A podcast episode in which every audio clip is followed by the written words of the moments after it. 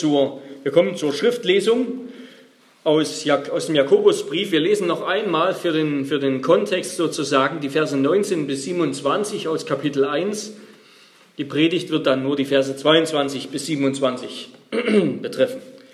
Jakobus 1 ab Vers 19. Ihr sollt wissen, meine geliebten Brüder, jeder Mensch sei schnell zum Hören, langsam zum Reden, langsam zum Zorn. Denn der Zorn des Mannes vollbringt nicht Gottes Gerechtigkeit.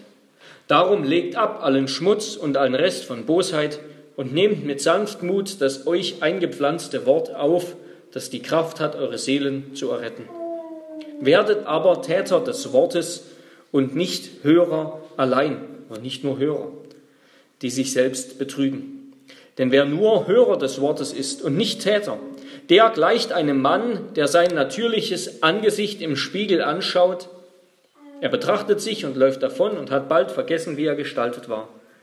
Wer aber hineinschaut in das vollkommene Gesetz der Freiheit und darin bleibt, dieser Mensch, der kein vergesslicher Hörer, sondern ein wirklicher Täter ist, der wird glückselig sein in seinem Tun. Wenn jemand unter euch meint, fromm zu sein, seine Zunge aber nicht im Zaum hält, sondern sein Herz betrügt, dessen Frömmigkeit ist wertlos. Eine reine und makellose Frömmigkeit vor Gott, dem Vater, ist es, Waisen und Witwen in ihrer Bedrängnis zu besuchen und sich von der Welt unbefleckt zu bewahren.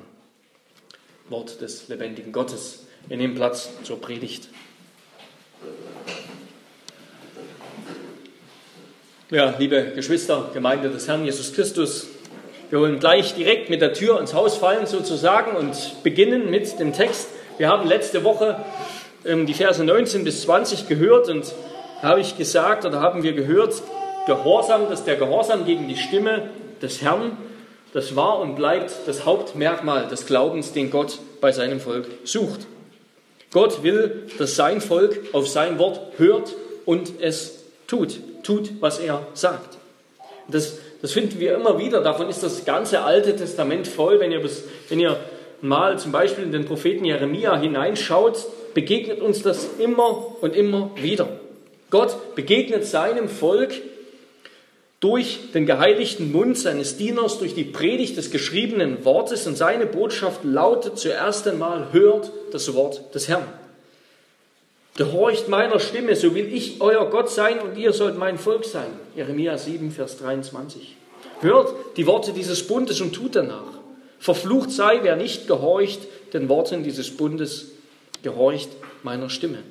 Aber wir wissen auch aus dem Alten Testament, so wie das Alte Testament endet, ja, im Grunde mit dem Exil Israels, gibt da noch ein bisschen Nachgeschichte, aber das heilsgeschichtliche Ende ist eigentlich das Exil.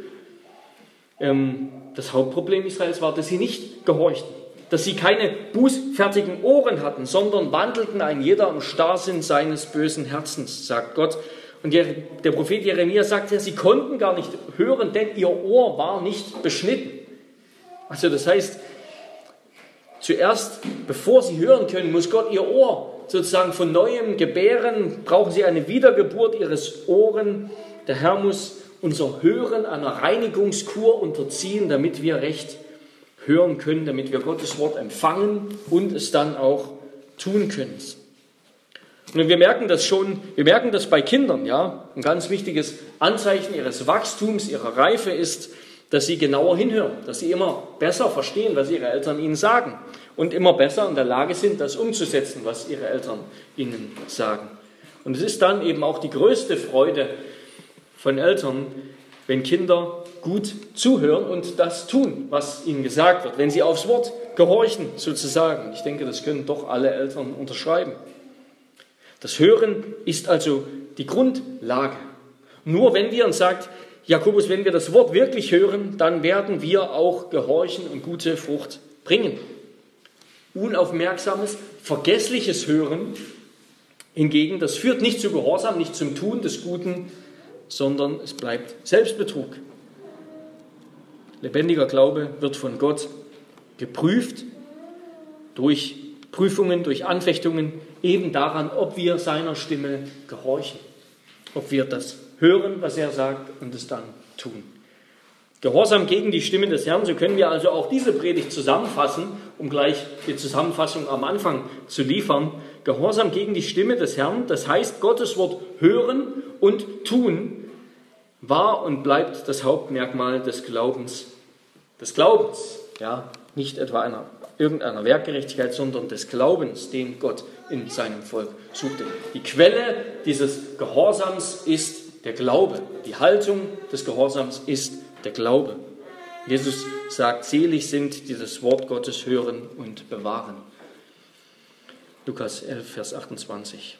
Genau darum wird es in dieser Predigt gehen, in diesem Text gehen. Wir wollen uns das anschauen unter vier Punkten. Erstens die Herausforderung, werdet Täter des Wortes. Zweitens der Weg, wie werden wir Täter des Wortes. Drittens die Verheißung, vom Glück ein Täter des Wortes zu sein. Und zuletzt drei Beispiele, die Zunge, die Einsamen und die Welt.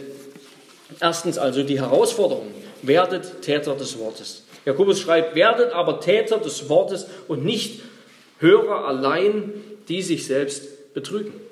Wenn Jakobus jetzt hier so einen Nachdruck legt, so eine Betonung legt auf das Tun, dann will er nicht das, was er gerade eben gesagt hat, über das Hören schon wieder verwerfen, sagen, das Hören, eigentlich ist es ja doch nicht so wichtig, am Ende geht es ums Tun. Nein, worauf die Betonung liegt, ist das Wort allein. Monon auf Griechisch bleibt nicht Hörer allein. Belasst es nicht beim Hören. Oder mit anderen Worten, wer nur in den Gottesdienst kommt und die Predigt hört und anschließend nach Hause geht und nichts von dem umsetzt, was er gehört hat, und dann meint, er sei ein frommer Christ, der täuscht sich. Er heuchelt. Es kommt darauf an, dass wir das tun, was wir glauben. Ja, stellt euch vor, jemand gründet ein Unternehmen, das Unternehmen trifft eine Marktlücke und es kann schnell, kann sehr schnell wachsen. Und dann will der Chef will das Unternehmen eben expandieren vom europäischen auf den amerikanischen Markt. Und der Chef geht für eine Weile selbst dorthin, um den Aufbau der Firma zu koordinieren. Sein Stellvertreter übernimmt so lange den Standort und während dieser ganzen Zeit läuft der Kontakt eben natürlich elektronisch über Nachrichten. Der Chef schickt viele Nachrichten, Aufträge, Ideen für neue Pläne und so weiter. Und irgendwann, Monate später, kommt er zurück und er stellt fest, es hat sich kaum etwas geändert. Der Standort ist ungepflegt, die Produktion stockt, seine Aufträge und Vorgaben wurden nicht umgesetzt. Daraufhin fragt er seinen Stellvertreter, was, was in aller Welt ist hier los? Ja, habt ihr meine Nachricht nicht bekommen? Und der sagt, na doch, natürlich, wir haben sie bekommen, wir haben auch genau darauf geachtet, dass jeder sie liest. Wir haben einmal pro Woche ein Meeting gehabt, in dem wir deine Nachrichten genau studiert haben. Wir haben Kleingruppen gebildet, wo wir bestimmte Abschnitte genauer studiert haben, genauer untersucht haben. Einige Mitarbeiter haben sogar Teile deiner Nachrichten auswendig gelernt. Es waren ganz tolle, großartige Aufträge und Gedanken. Ihr habt sie also bekommen und gelesen, stellt der Chef fest, aber habt ihr sie auch getan? Was habt ihr daraus gemacht? Äh, nichts. Genauso ist Kirche, die sich fleißig um Gottesdienste und Bibelstunden versammelt, die aber nicht von dem tut, was Gott sagt. Und das müssen wir uns, muss ich mir, müssen wir uns doch anhängen lassen. So ist Kirche, die sehr viel über das Fischen redet und Fischerseminare abhält, aber doch niemals selbst fischt, niemals selbst hinausgeht und das Evangelium in der Welt den Ungläubigen sagt. Wer das Wort nicht in die Tat umsetzt, der pflegt, das betrifft alle Bereiche unseres Lebens, ermahnt uns Jakobus, der pflegt eine wertlose, sagt er, eine wertlose, ja leblose Religion und betrügt sich obendrein noch selbst. Ein solcher Glaube wird nicht retten, denn es ist ein, ein toter, ein bloß eingebildeter Glaube. Denn der Glaube, so so ein häufig gebrauchtes Bild. Der Glaube kann ebenso wenig von seinen Werken getrennt werden, vom Tun, wie die Sonne von der Wärme. So sagt es auch Calvin. Eine Theologie, die ein ungeeignetes, ein unpassendes, ein, ein schlechtes Verhalten hervorbringt, ist eine armselige, schlechte Theologie. Davor bewahre uns Gott. Und im Grunde ist, ist die Erkenntnis dahinter, ist, ist die Sache eigentlich keine tiefgründige Erkenntnis. Ja, es ist eher eine Binsenweisheit.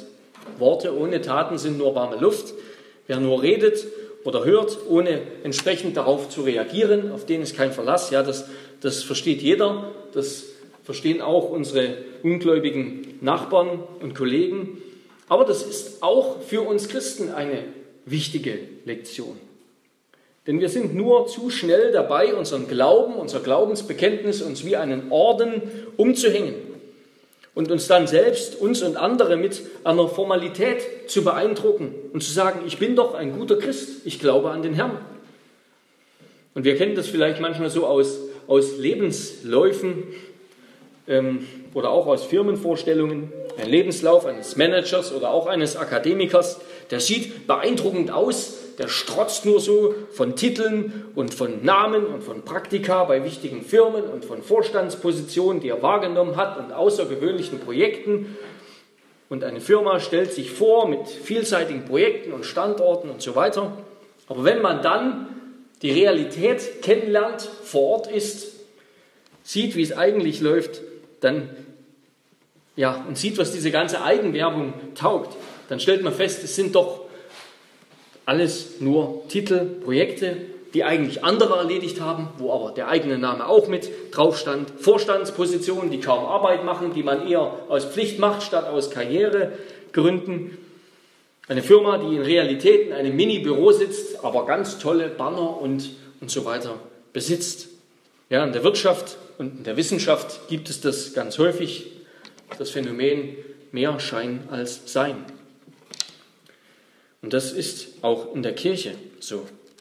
Schnell kann unser Glaubensbekenntnis zur Eigenwerbung verkommen. Ja? Aber das Fotomodel, mit dem Werbung gemacht wird, das sitzt nicht wirklich an der Rezeption, sondern ein Mann mit Bierbauch und Schweißgeruch.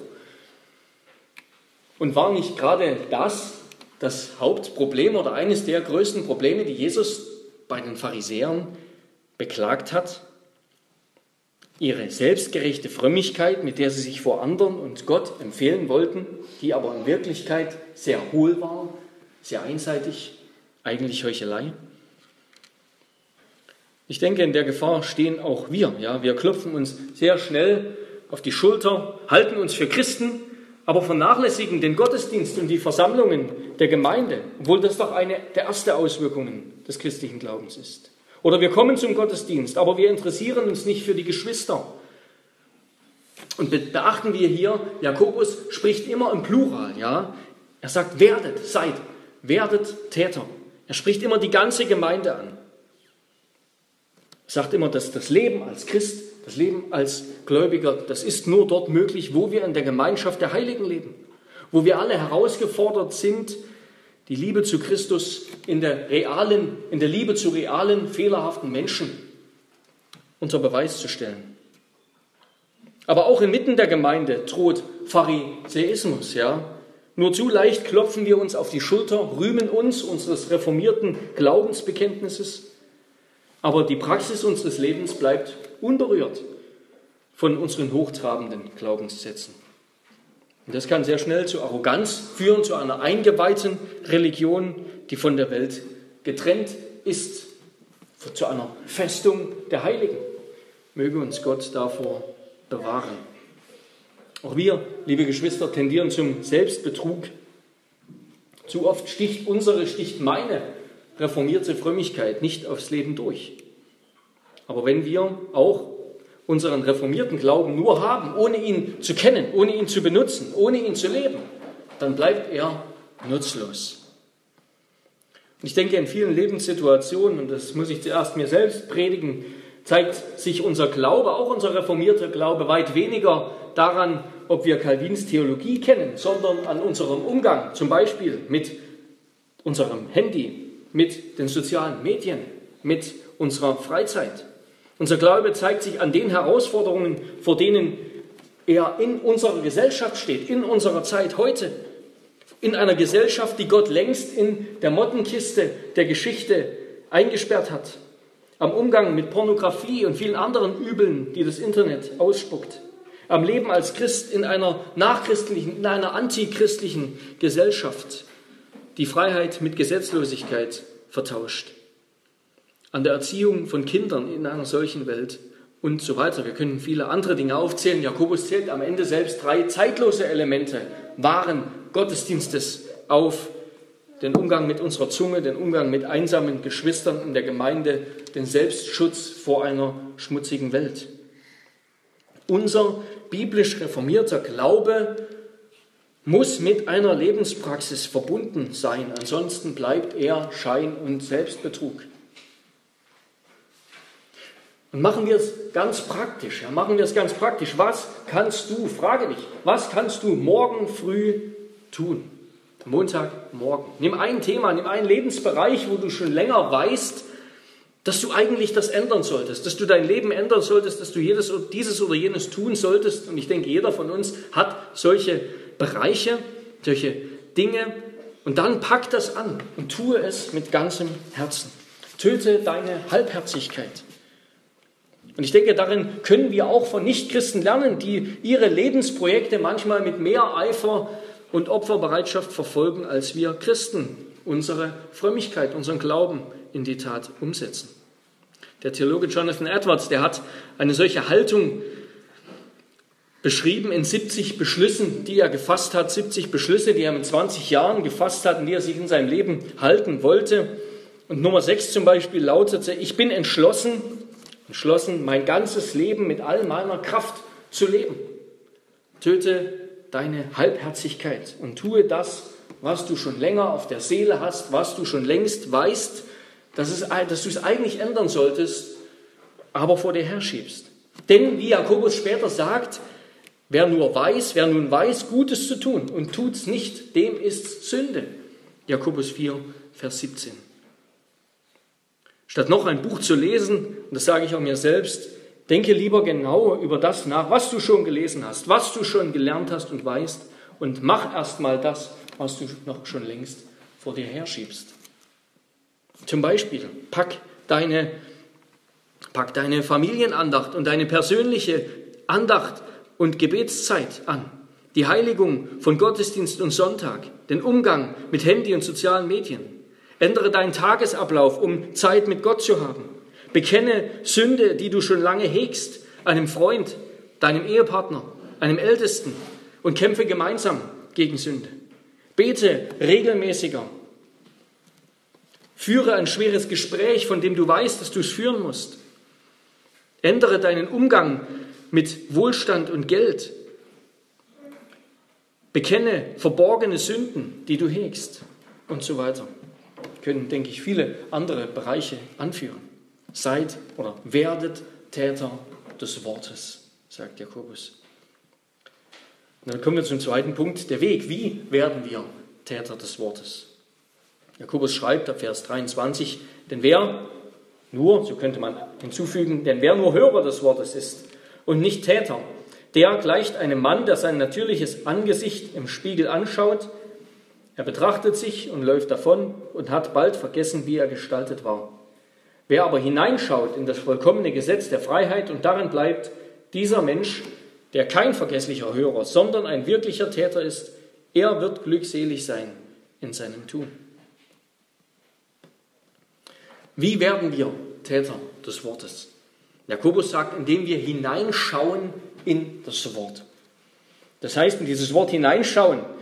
Das heißt, sich hinunterbücken, sich bücken, um genau hineinzuschauen. Das ist das Wort, das gebraucht wird, wenn als die Jünger zum leeren Grab Jesu liefen und sich hineingebückt haben, hinuntergebückt haben, um hineinzuschauen in das Grab und zu gucken, was drin liegt, um genau zu sehen.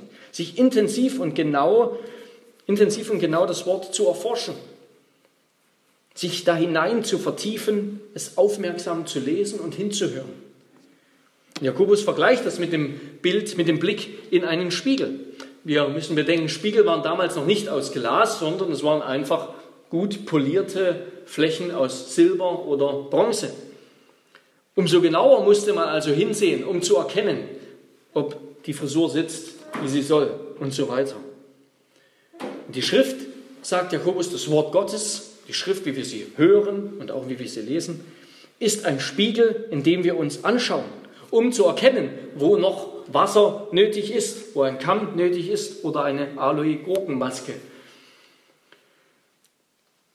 Ja, wie, wie ist das gemeint? wie ist das gemeint? Jakobus sagt, das Wort Gottes, das gibt uns einen vollkommenen Standard, an dem wir erkennen, wie unser Leben eigentlich aussehen soll. Wenn wir in diesen Spiegel schauen, dann sehen wir sozusagen die Umrisse eines Idealbilds, eines Idealbilds, den Entwurf eines perfekten Menschen, den Entwurf unseres perfekten Selbst.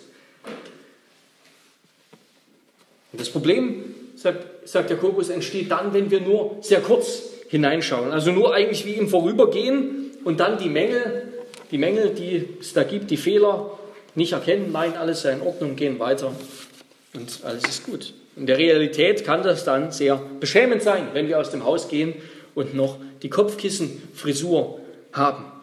Ich erinnere mich an ein Gespräch mit einer jungen Dame aus dem Jugendkreis unserer Kirchengemeinde. Da weiß nicht, war ich vielleicht circa 16 bis 17.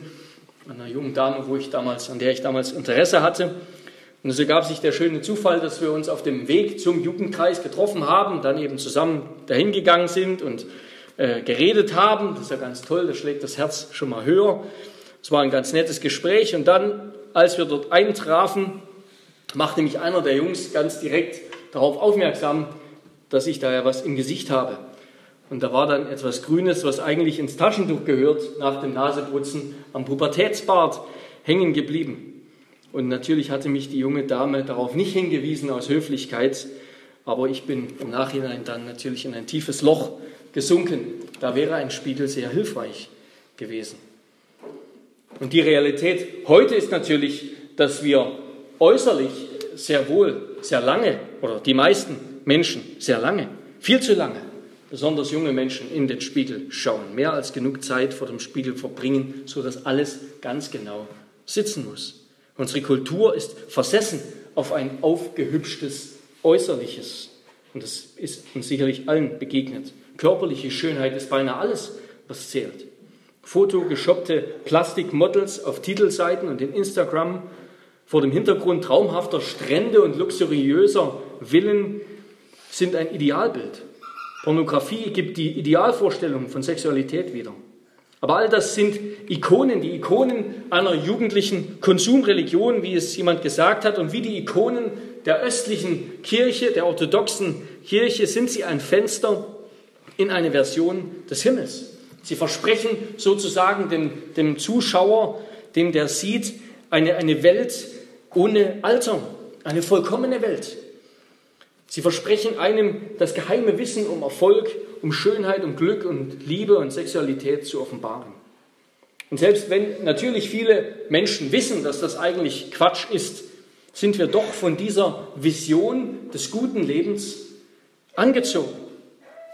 Denn wir als Menschen, wir sind keine vollkommen rationalen Geschöpfe, die einfach nur quasi nach unserer Ratio, nach dem Verstand reagieren und, und handeln und alles logisch tun und organisieren in unserem Leben, sondern wir sind Geschöpfe voller Sehnsüchte und Verlangen. Macht Jakobus auch deutlich, Vers 14. Und auf einer, auf einem vorvernünftigen, auf einer vorvernünftigen Ebene sozusagen fesseln uns diese Bilder, diese Geschichten, diese Symbole, dieser Traum vom guten Leben. Und das ist nicht in erster Linie unser Verstand, der davon gefangen genommen wird, uns, sondern unsere Vorstellungskraft, sagt ein Theologe. Und wenn die Vorstellungskraft gefangen ist, dann sind wir gefesselt. Aber diese Botschaft vom guten Leben, vom guten Leben, die besonders vielen Frauen gesagt wird, das ist ein Gesetz ohne Evangelium. Denn Gott hat uns nicht mit makellosen Plastikgesichtern und mit Idealkörpern geschaffen. Außerdem altern wir und Otto Normal Mensch hat überhaupt keine Zeit für diese ganzen Instagram-Probleme. Den Menschen wird erzählt durch diese Geschichte, durch diese Stories, dass sie nicht wertvoll sind, dass sie nicht schön genug sind, um am guten Leben teilzuhaben. Und das ist eine teuflische Lüge. Wir schauen also, viele schauen viel zu lange in den körperlichen Spiegel, in den Spiegel für ihr Gesicht, aber überhaupt nicht genug in den Spiegel, den Gott uns vorhält. Menschen sind dann äußerlich schön, aber was aus ihrem Mund herauskommt, was in ihrem Herzen ist, ist hässlich. Sie wurden betrogen und betrügen andere, um mehr Bestätigung zu erfahren.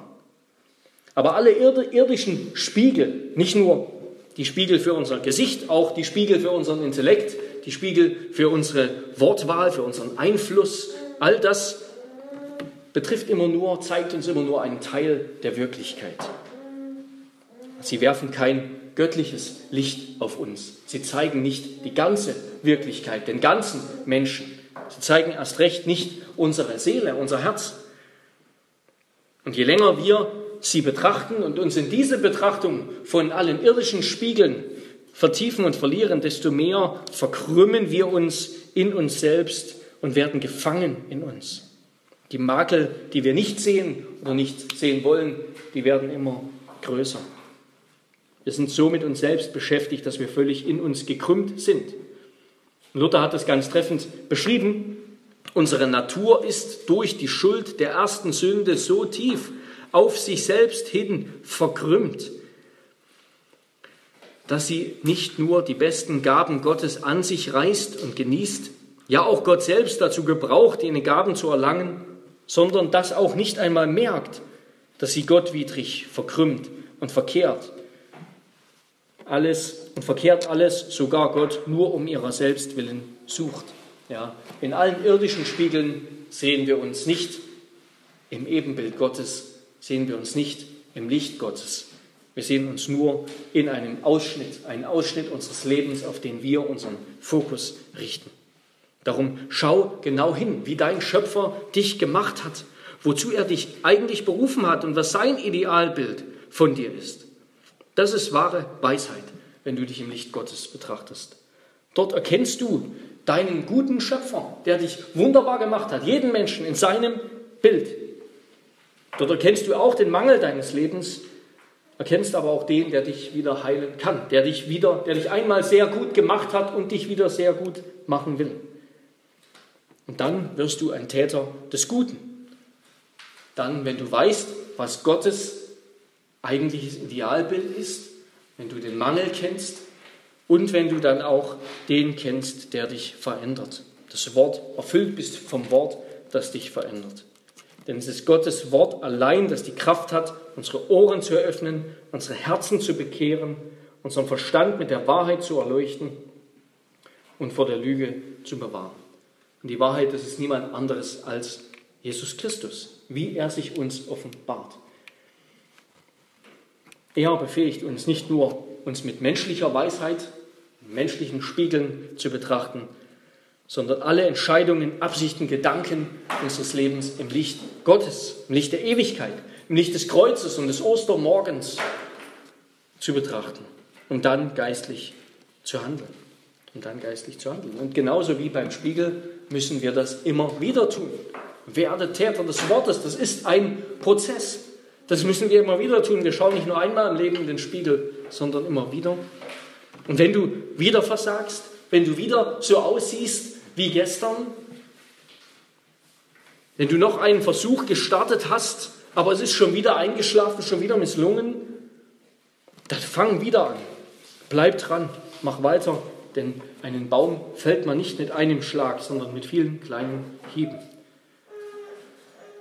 Von allen Winkeln und Seiten. Und tue das mit Freude. Und damit wollen wir zum dritten Punkt kommen, die Verheißung vom Glück, ein Täter des Wortes zu sein. Ja, wie können wir fröhliche Täter des Wortes sein? Fröhliche, dankbare Christen, ohne dass wir uns ständig eigentlich mit Selbstvorwürfen belasten, dass wir eben diesem Idealbild nicht genügen, dass wir ständig bitter, traurig, niedergeschlagen sind, eigentlich immer über unser Versagen, Verzagen, statt uns zu erfreuen an der Fülle die Gott uns in Christus schenkt. Wie können wir fröhliche, freie Christenmenschen sein, die fröhliche Täter des Wortes sind, ohne dass wir unsere Augen verschließen vor dem Anspruch, den Gott eigentlich an uns hat? Ist das möglich? Jakobus schreibt, wer hineinschaut, wer aber hineinschaut in das vollkommene Gesetz der Freiheit und darin bleibt, dieser Mensch, der kein vergesslicher Hörer, sondern ein wirklicher Täter ist, er wird glückselig sein in seinem Tun. Was, was ist das vollkommene Gesetz der Freiheit, das Jakobus beschreibt? Jakobus verwendet die Worte Wort und Gesetz Das Wort, zum Beispiel Vers 18 und auch Vers 19, Wort und Gesetz, das verwendet er hier eigentlich austauschbar. Er meint damit das Gleiche. Er meint damit das ganze Wort Gottes, ja den ganzen Kanon. Die Schriften des Alten Bundes und die Worte Jesu und der Apostel. Das Gesetz Gottes im Alten Testament, wie es durch die Worte und die Taten Jesu interpretiert wird, erklärt, erfüllt, vollendet, aufgehoben, verschärft und unterstrichen wird. Also das Alte Testament, wie wir es im Licht des Neuen Testaments in Christus haben.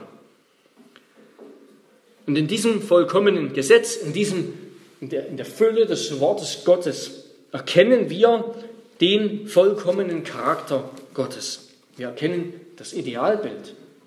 Wir erkennen den vollkommenen Charakter Gottes. Dass Gott sagt uns, du sollst nicht morden. Und wir sehen, wie Gott ist.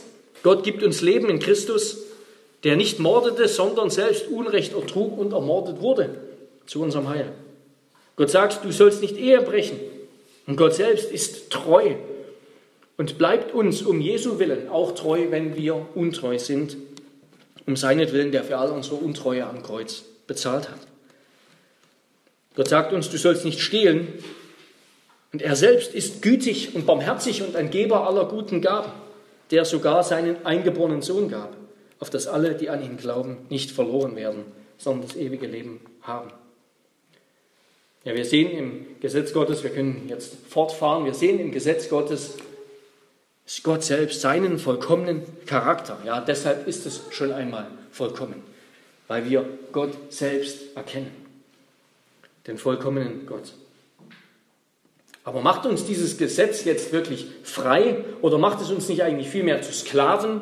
Befreit es uns von Sklaven des Teufels zu Sklaven Gottes. Jetzt müssen wir die Gesetze halten, das Gesetz Gottes tun. Das war nicht die Absicht Gottes. Ja, Gott gab sein Gesetz, nachdem er sein Volk Israel erlöst hat aus der Knechtschaft, aus der Sklaverei in Ägypten. Und er sagt nicht, hiermit führe ich in Knecht, dich in die Knechtschaft, sondern ich habe dich erlöst, ich habe dich befreit, darum lebe so.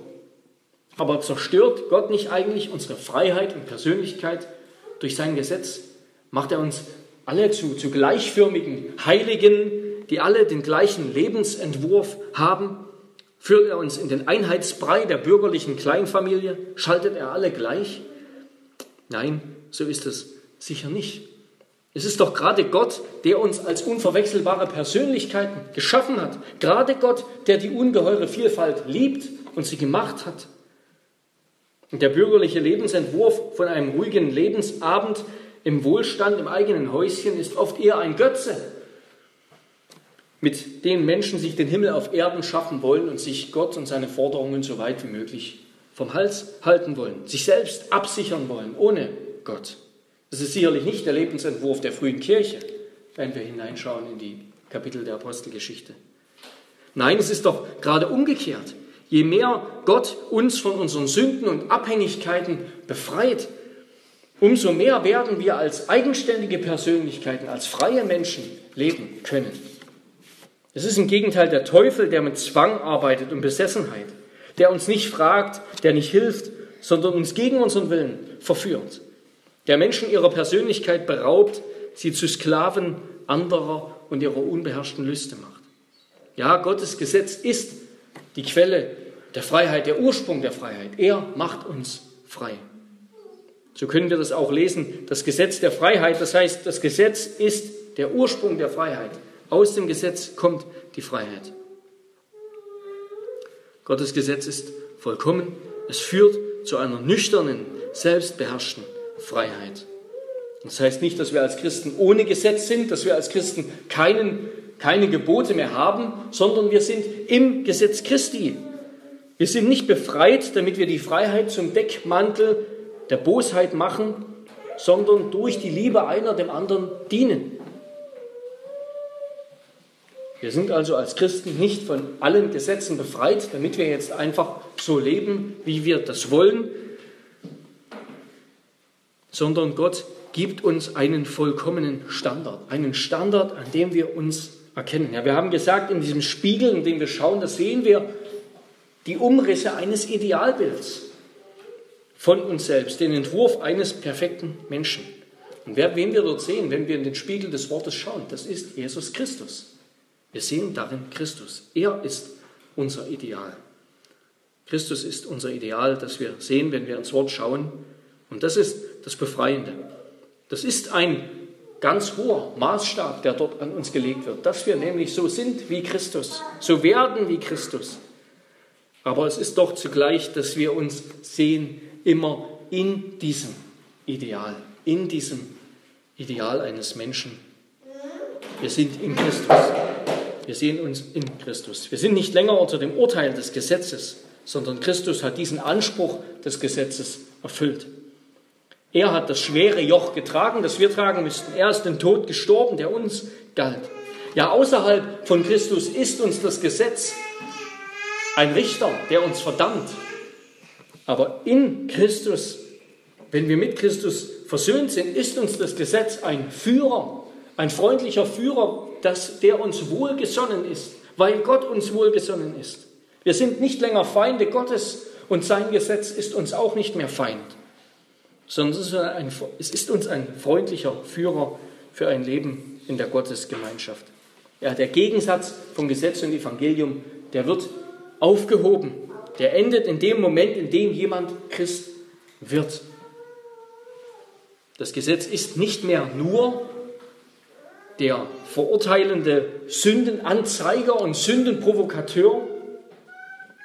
Es ist damit nicht länger unserem Leben feindlich, wie es eigentlich war, als wir Sünder waren, wo es uns verurteilt, sondern es ist uns jetzt gegeben als ein Instrument, durch das der Vater uns heiligt, durch das Gott uns mehr verwandelt in sein Bild. Ja, wir sehen uns, wenn wir in diesen Spiegel schauen, in Christus. Wir sehen, dass wir ein für alle Mal dem Urteil des Gesetzes entsprechen. Wir sind gerecht gesprochen in Christus, wohlgefällig vor Gott. Das Gesetz hat keinen Anspruch mehr an uns, aber Christus hat einen Anspruch an uns. Christus hat einen Anspruch an uns und sein Gesetz, sein Gesetz, nicht mehr das Gesetz vom Berg Sinai, das getötet hat, sondern das Gesetz, das Christus gebracht hat, das Christus gepredigt hat, das er selbst verkörpert. Aber wir sind in ihm eben zugleich immer schon frei, wir sind gerechtfertigt und unsere Rechtfertigung hält uns den Rücken frei für unsere Heiligung. Sie gibt uns einen festen Grund, eine Gewissheit und sagt uns, keine Angst, du fällst nicht mehr heraus, du fällst nicht mehr herunter, Gott lässt dich nicht mehr fallen, du bist in Christus. Der Gerechte fällt siebenmal und steht doch wieder auf. Du bist gerechtfertigt, nicht mehr gottlos, darum lebe auch so. Und deshalb können wir Gottes Gesetz voller Freude loben, uns freuen. Darum lasst uns festhalten, lasst uns festhalten, wirklich glücklich, fröhlich, erfüllt, zufrieden, dankbar werden wir nur bei Christus. Er nimmt uns die Last eines schlechten Gewissens von uns. Die Last eines schlechten Gewissens, das uns in dieser Welt ständig gemacht wird, mit allen Formen von Werbung. Dass wenn wir dies nicht haben und das nicht sind und nicht so aussehen und, nicht und so weiter, dass wir dann nicht genügen.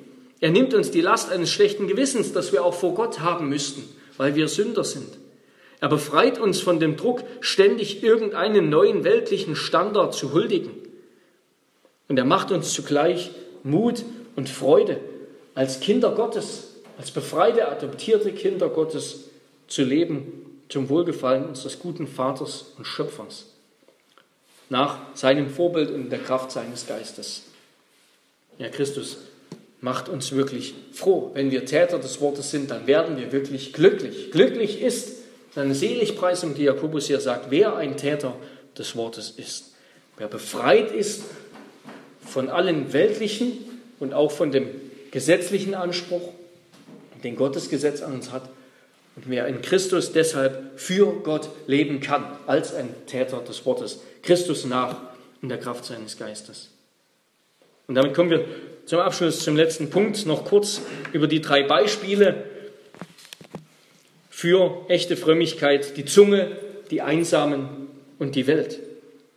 Und da schreibt Jakobus, wenn jemand unter euch meint, fromm zu sein, seine Zunge aber nicht in Zaum hält, sondern sein Herz betrügt, dessen Frömmigkeit ist wertlos.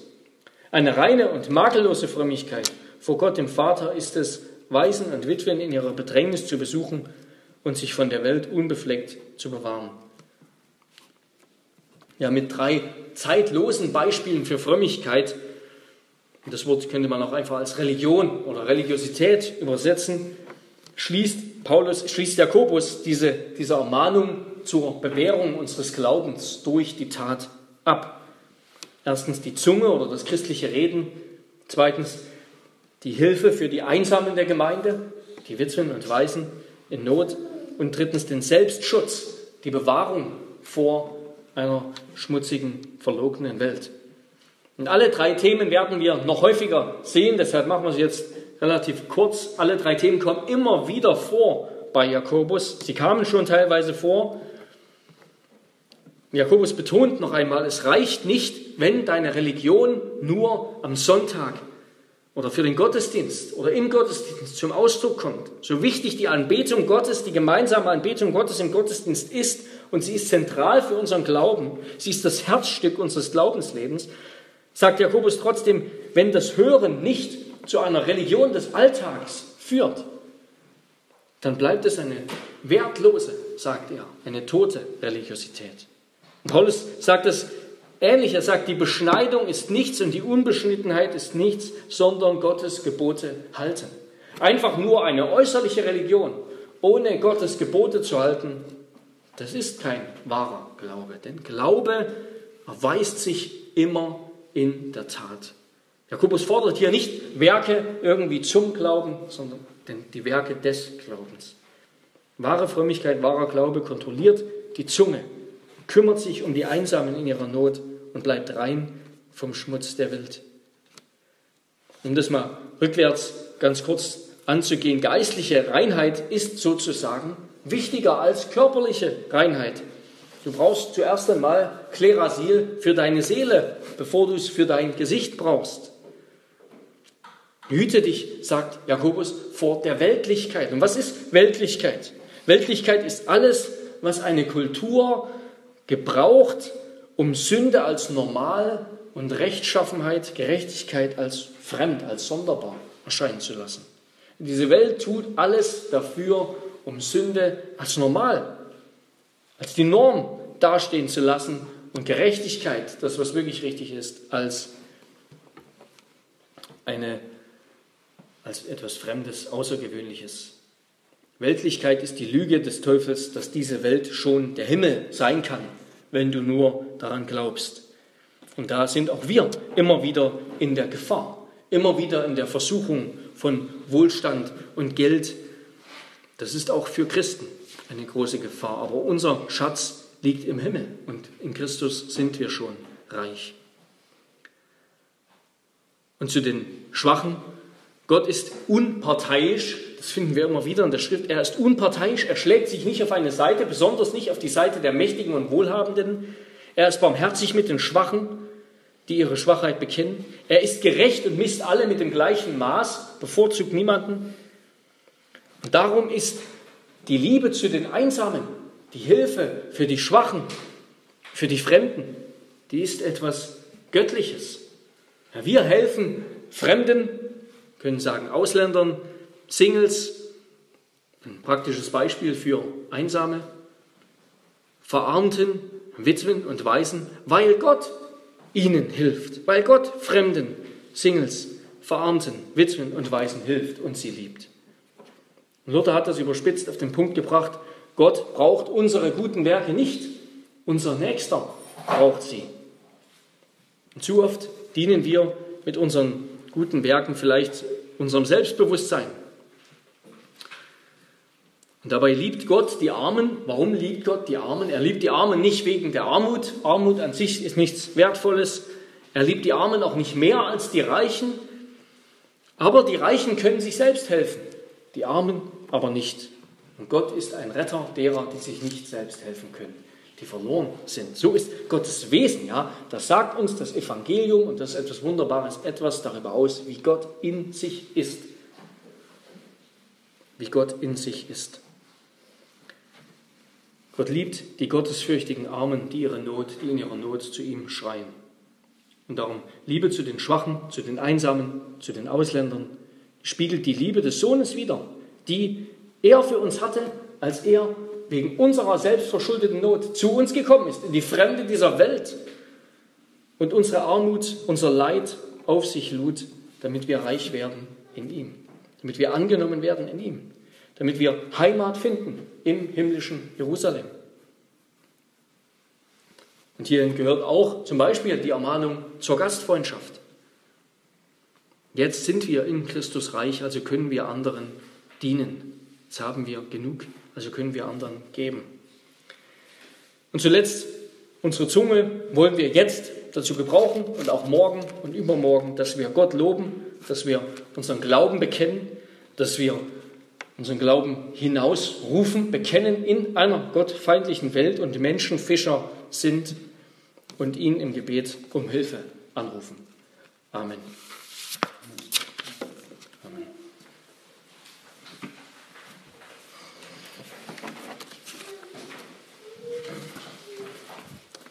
Lasst uns beten. Herr unser Gott, wir danken dir für dein Wort, das du uns gibst und wir bitten dich, dass du uns vor einer oberflächlichen Scheinfrömmigkeit bewahrst. Wir bitten dich, dass das Hören des Wortes in uns bewirkt, dass unser Herz verändert wird, dass unser Denken, Wollen, Fühlen verändert wird und dass wir zu hingegebenen Tätern dieses Wortes werden, das wir jetzt gehört haben. Das beten wir in Jesu Namen. Amen.